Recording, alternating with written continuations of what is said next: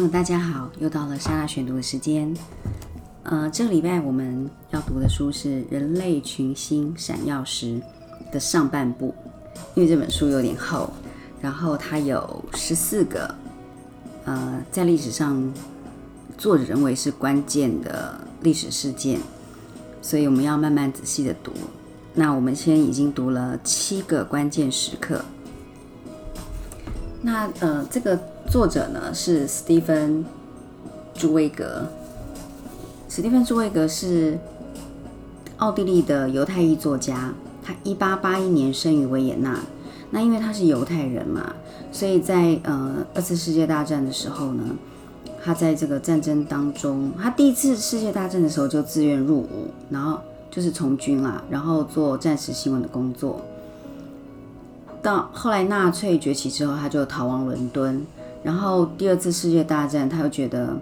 整个欧洲呢是没有什么希望的，因为战争嘛，所以他选择跟妻子一同一起结束生命，所以算是一个悲剧性的人物。但是他写了很多的诗、短篇、小说、戏剧跟人物传记，呃，尤其是他的那个人物传记，算是历史上最好的传记作家。然后罗曼·罗兰甚至称他为人类灵魂的猎手，所以看他写的呃这本《人类群星闪耀时》的书，其实就是有点算是历史书，只是他是把一个一个历史中的关键点提拨出来，然后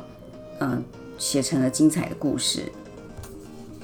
然后呢，书的封面就写说，世界总是在荒疏了漫长的无味时光后。真正的历史时刻，就是人类群星闪耀的时刻才悉数登场。好，那我们如果说人类历史是一条银河的话，那么其中特别关键的时刻就是那几颗光灿闪耀、引人注目的星星。人类群星，呃，人类群星闪耀时这本书的书名就是在这个意义中来了。然后作者在序言中写道，呃，他这样形容群星闪耀。这些充满戏剧性的巅峰时刻，这些生死攸关、超越时代的决定性时刻，往往发生在某一天、某个时辰，甚至常常发生在某一分钟。尽管这样的时刻在个人命运乃至整个历史进程中都难得一遇，也就是千年一瞬这样子的感觉吧。那我们刚讲说，这本书描写了人类史上十四个重要的关键时刻。这些关键时刻有拿破仑滑铁卢之战的失败呢？其实关键可能就在那一秒钟而已。还有包括现在发现新大陆的历史人物，他可能只是呃少了一些关键点，或是东罗马帝国的灭亡，或者是韩德尔如何写出《弥赛亚》，或者是歌德完成《浮士德》之前呢？其实他是先完成了一首。非常感人的情诗，这些关键时刻呢，影响了一整段的历史，或是影响了一个世纪的文学与音乐发展。那我们分享是这本书的上半部有七个关键时刻。那我们以前读历史的时候，大多数是死背嘛，因为台湾的教育都是大部分是死背教育，所以我们并没有办法同时把各个历史上帝国首都的地理位置弄得很清楚。直到某一天开窍，这一天来得很晚，因为我们就学的时候，呃，历史成绩也不是很好。但是把历史跟地理整合在一起理解呢，才会发现说，哦，原来这个历史为什么会这样发生，是其实跟地理位置有很大的关系。但是我记得我们以前的历史老师，现在历史老师怎么教，我是不知道。但是大部分历史老师在教书的时候，关键都是让你背。西元几一九一一年，或者西呃西元一八八一年发生了什么事情？我们好像是偏重那个年表，但是其实历史发生的关键一定是跟环境、时空背景或者是什么农业生产有很大的关系，因为那时候食物很稀缺啦之类的，才发生那些重要的历史时刻。就像现在的世呃世界上的征战，其实都跟石油有关系。我觉得这有呃一定的道理。所以其实要读好历史，好像应该也是要读好地理的，两个要一起理解，可能比较容易。那呃，东罗马帝国看东罗马帝国最后的堡垒是拜占庭，那你看了地图才知道说拜占庭在哪里。对照地图再看历史会更好理解哦。原来拜占庭在君士坦丁堡，那么它离阿拉伯世界、离东欧原来是这么的近，就隔了一个很窄的海峡。那你就会知道说，为什么鄂图曼帝国就是土耳其人那么想攻打当时的拜占庭帝国，就是东罗马帝国。那当初的拜占庭帝国呢，就是现在我们刚刚说就是现在的君士坦丁堡嘛。观看地理位置，一切都清楚了。那这个攻城战役呢，最有名的是发明了历史上最巨大的铸铁火炮，而且这个帮助呃这个土耳其鄂图曼帝国铸造这些火炮的人呢，还是拜占庭帝国的人。但是因为他在拜占庭帝国没有办法实践他的铸铁火炮这个大工程，但是他来帮助土耳其的话，却有办法实践这个理想。所以这个军火家，这个发明家看中的不是对国家忠诚度，是他的发明有没有实践。所以在狭长海峡中呢，你对着对岸的拜占庭长期疲劳轰炸，最后把终于把那个坚固的罗马城堡，就是拜占庭的城堡给炸毁了。所以在拜占庭的沦陷中呢，史蒂芬·朱威格形容最呃被攻陷前的城堡在。圣索菲亚教堂最后的弥撒中失落，那种失去一座城堡、倒台一个王国的悲戚也历历在目。最后，呃，鄂图曼土耳其帝呃鄂图曼帝国就土耳其人的穆罕默德皇帝呢，进入了拜占庭帝国之后呢，他第一个走进的地方也是圣索菲亚大教堂。所以这是一个很历史关键的地理位置，同时它也是鄂图曼帝国攻陷罗马帝国的一个闪耀的星星的时刻。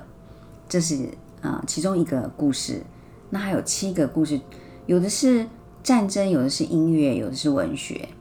像一七三七年，音乐家韩德尔在完成《弥赛亚》之前中风了，而且大病一场。那韩德尔的身形呢很巨大，而且他的个性很暴躁、很固执，所以他生病的时候心情很差。那周边的人也很辛苦，但是他还是努力的想要站起来，想要弹钢琴，最后借由弹钢琴复健。那我我我现在讲的都是叙事性的，但是你看书，作者楚威格的文笔非常之好，你仿佛就是看了他的句子，你就看了好像看了一部短片的影集。那我刚刚讲那个半暂停的沦陷，呃，你在 Netflix 如果有看那个鄂图曼帝国的话，Netflix 的剧情几乎跟嗯这本书里面拜占庭的沦陷的那那几张十几页薄薄的内容拍的过程几乎一样，所以其实看出一个每一个每一个关键点那十几页的历史陈述，其实都好像看了呃一季的。剧情，或者是看了一集精彩的电视呃电影或是电视剧一样。好，那我们刚刚讲那个韩德尔，他生病，后来他复健，呃，身体好了，但是他没有办法找回灵感。直到他的朋友写过梭罗跟以色列人在埃及的作词者，他写了一部新词来给韩德尔。那韩德尔本来一开始一直咒骂这个作者，就是查理詹尼斯。是在故意写这个词来嘲笑他的，但是他他后来静下心来把这词看过之后，他觉得这个是天启，他一定要为他谱写最完美的句子，这是天堂之歌。然后最后他完成了这个上帝的旨意，弥赛亚是韩德尔非常成功的一一部剧。然后韩德尔写完弥赛亚之后呢，他认为天下没有任何事情可以再来为难他了，他不再惧怕任何人生中的磨难。最后即使他眼睛瞎了。他还是一路作曲到七十四岁，然后站在舞台上，呃，在他的剧前面，直到呃倒下来，直到生命终结，所以是非常一个传奇的音乐家，而且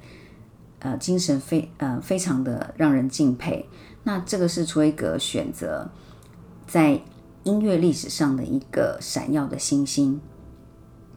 那另外一颗闪文学上闪耀的星星呢，是歌德。歌德是一个非常长寿的创作者，他一直活到八十一岁。在那个年代活活到八十一岁，我好像有点难，因为那时候的医学好像没有现在发达。但是他八十一岁才完成世纪的巨作《浮士德》，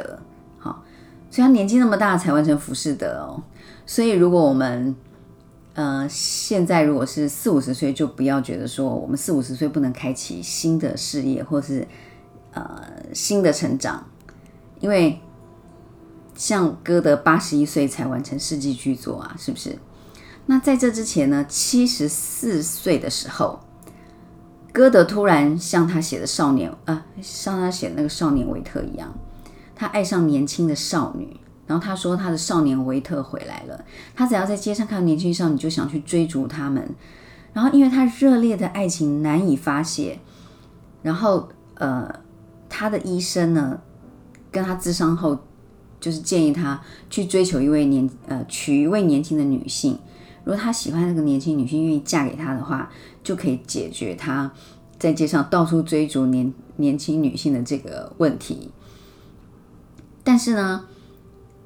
他追逐那个年轻女性，一直不答应他的婚约，所以他热烈的爱情难以发泄。他最后写了一首《马伦巴哀歌》。那这种写完这，这也是一首非常浪漫的哀歌。写完哀歌之后呢，歌德似乎完成了再度热恋的心愿。其实他好像是，我觉得这是他。歌德应该是最爱自己的那种恋爱的感觉，并不是他真的喜欢十七岁的少女了，而是他想要再回复青春，想要回复青春那段跟呃少女谈恋爱的那个那一段过程。其实他是我，我觉得他是爱这个东西，所以他最后写完嗯马伦巴哀歌之后，他就好像完成了他热恋的心愿。然后他利用七年的时间完成了浮士德。所以看完这个。这篇章感觉星星要成为闪耀的恒星之前呢，也许不一定要经过剧烈的爆炸，它可能是转变成另外一种温度，或者跑到另一条轨道上去，就是恢复年轻啦，或者是啊去谈一场恋爱啦，也能成为闪耀的恒星，可能是吧。然后呃，你知道法国的国歌《马赛曲》是怎么来的吗？它不是什么知名的音乐家写的。但是他他也是天降神曲的某一个夜晚，被一个平凡的人接住了，然后他也是一个军官，最后完成了马赛曲。那你可以上网 Google 一下马赛曲作者是谁，然后你再看一下卓一格的书，他把这个平凡的军官如何写这首马赛曲的那个煎熬的过程，形容的非常传奇。那史蒂芬·楚维格在描写这些他从历史长河中挑选出来银河中闪耀的恒星时特别精彩，而且每一篇剧情步步为营。书写到其中的关键人物时呢，又从主角的内心、内在心理的状态与个性出发。历史人物跟事件不再是平板的人物画像，而是可以充满想象的三 D 立体人物跟场景。所以阅读文字就像在看一部电影。我刚刚有讲了哈。那楚一格能写这么好的，嗯，把历史事件写成这么好的戏剧，而且把作者的心理状，就是呃每一个做每一段历史的那个主角本身的心理状态写的那么仔细，是因为他跟弗洛伊德是好朋友，所以他对呃心理学也非常的有兴趣，所以他常常能写出深刻的历史跟社会批判的作品。那他呃一。九二七年完成历史的特写《人类群星闪耀时》，一九二九完成了《旧书商门德尔》，然后一九三零年他写了一本精神疗法为题的书献给了爱因斯坦，然后一九三五年呢，他为史特劳斯的歌剧写了一首《沉默女子》的剧本，然后他还写了象棋的故事《昨日世界》，到了一九四二年的二月二十二号。他跟他的第二任妻子夏洛特·阿尔特里在里约的热内，呃热内卢附近，然后双双服用镇静剂自杀。他是出于自愿跟理智的思考，然后结束了他的生命，非常悲剧性的人物。然后呃，让我翻一下书，我想念一下韩德尔写的那个呃哀歌。情诗，然后韩德尔的那一段，他是写韩德尔的复活，他的复活就是他呃回复到，哎，不是韩德尔复活是写弥赛亚。一段那个歌德的马伦巴哀歌，好。今日仍是一朵未开之花，又能在，又能对再会作何期盼？天堂地狱由你定夺，我的心绪啊，纷繁不宁。世界不再一如往常，悬崖峭壁不再被神圣的晨光加冕，庄稼不再成熟，一片绿色的原野不再绵延着河畔的丛林和牧场。苍穹不再布满超越凡尘的景象，千姿百态又转瞬行迹无踪。何等轻盈秀丽，何等明亮温柔，像炽天使，自庄严的云朵圣殿间，就像他，在湛蓝的苍穹上，从光明的芬芳中绽露修长的倩影。你看他妙曼的舞步多么欢快，妩媚的身姿中，属他最妩媚。但只是一瞬，你能捕获那代替他本人的幻象。回到心间吧，那里你才能更好的发现他的身姿在那里变幻万千，一个身影变成许多身影，绰约多姿，越加可爱。我们纯洁的胸膛中激荡着热情，出于感激而甘愿献身于一位高贵圣洁的未知者，辨认那永恒的未命名者。我们称之为虔诚，如此崇高的福祉，我自觉有份。当我站在他的面前，我已远去。现在这一刻该如何是好？我无话可说。他赐予我的至美财富已成为我的重负，我必须摆脱它。难以抑制的渴望围剿我，我别无他策，唯有泪涕连连。我已失去一切，失去自我。虽然我方才还蒙受神明恩宠，他们考验我，自我潘朵拉。它富有美善，亦富有灾难。他们逼迫我亲吻那圣泽的芳唇，他们又离弃我，将我打入深渊。这是马伦巴哀歌，